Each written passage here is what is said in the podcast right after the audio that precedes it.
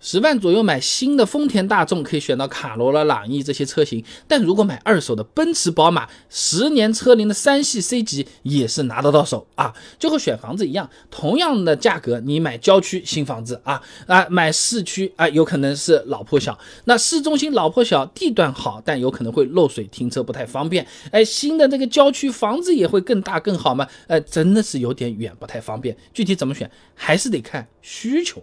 J.D. Power 二零二零年发布的新冠肺炎疫情对消费者购车意愿影响调查报告啊，它上面有数据的，消费者购车考虑因素最高的是质量。占比百分之八十二点三啊，随后呢是安全、性能、品牌、价格、外观、用车费用等等。那如果买新的丰田大众，质量上呢一般还是比较牢靠的。之前我们视频也是做过的，车龄三年以内算是黄金期了，状态最好了，就和年轻人一样啊。那十年左右的车子呢，就相对问题会多一些了，就和人到中老年了啊。那么在省心这一方面，新的丰田大众算是先下一城啊。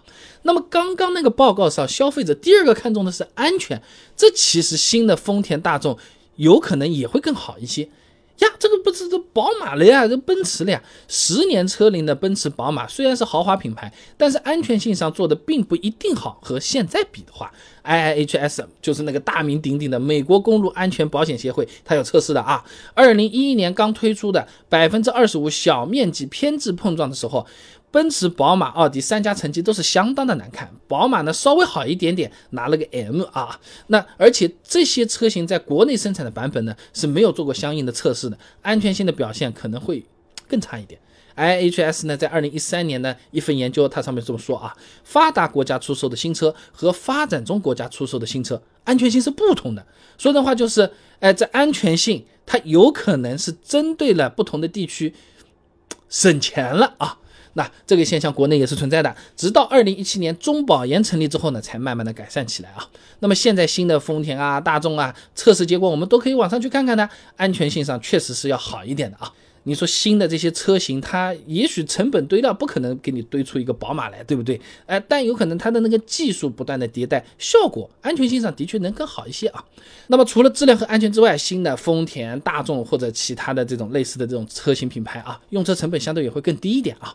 那中国保险行业协会发布的汽车零整比体系里面啊，对市面上常见的一百款车型呢进行了一个测试，其中就有保养指数啊，计算的呢就是每个车型啊，你开一百公里。你需要的这个费用包括什么保养啊、维修的开销啊。丰田车的那个指数呢，普遍是六到八左右，大众呢要多个一到两块钱。那奔驰、宝马就比较离谱了啊，C 级就是二十四点一了，三系就十九点零一了啊。奥迪 A4L 呢也看了一下，二十三点五八，基本上比丰田、大众呢是贵了一倍啊。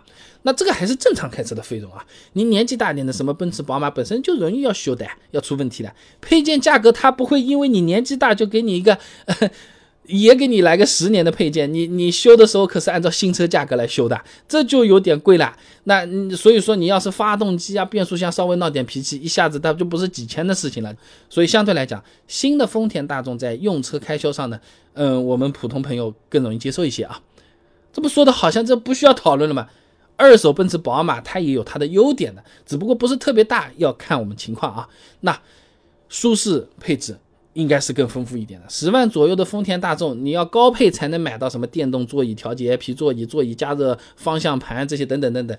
那二手的奔驰、宝马这些基本上就是全系标配的，而且内饰用料豪华度上也是更胜一筹的。你比如说门板上有真皮包裹的，中控台、仪表台上面还有这么木饰板呐，按键的手感和做工也是更细腻的。这个底盘本身的这个用料和设计也有可能是更扎实的。这些东西你花十万块钱，哪怕是新的，你丰田啊、大众啊也是肯定买不到的啊。那不只是配置，二手奔驰、宝马性能上也是更强的，嘿嘿，没想到吧？你比如说 1.8T 184马力的老款奔驰 C，2.5 升直六发动机，218马力的老款宝马三系，零百都能做到八秒以内的。十万价位的丰田、大众新车要做到这个水平还是比较难的，而且体验还不同，开起来爽快感不一样啊。呃，当然啊，这个性能我刚才说的可是纸面数据，新车状态，老车它不一定能完全达到新车状态的，对不对？要看上一任车主爱不爱它。养的好不好啊？那中国第一汽车股份有限公司王迪等人呢，在期刊《汽车文摘》上发了一篇论文，《润滑机理对汽车发动机性能的影响综述》上面呢有讲到啊，这发动机在工作过程中产生的磨损呢，会导致发动机寿命缩短、油耗增高的情况。不定期更换机油啊，会导致更严重的磨损。如果上一任车主也不上心，随便开开随便弄弄的，那二手车大概是做不到新车时候的性能水平的。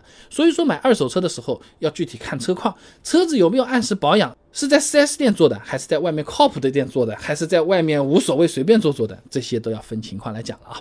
哎，优点缺点说了一大堆啊，到底怎么来选？大部分朋友。就是上下班代步的，带带朋友的，接送孩子的，图个实惠省心的，就买新的丰田啊、大众啊这种，就是比较好的选择了，也不容易出错，哎，也省心也省钱。哎，如果本身呢就是比较喜欢车子的，也有点捣鼓的情怀的，说我甚至买回来整备整备，我还想稍微改一改的，是不是？新车我改我还舍不得嘞，那是老奔驰、老宝马也是相当好的一个选择。再老它还是个奔驰，再旧它依然是个宝马，这个底盘的质感还是不一样的。上下班谁在乎你这个底盘还是质感？但是你要去 P P 玩啊，哎，你要去爽一爽啊，哎，很多朋友还是在乎这样的手感的啊。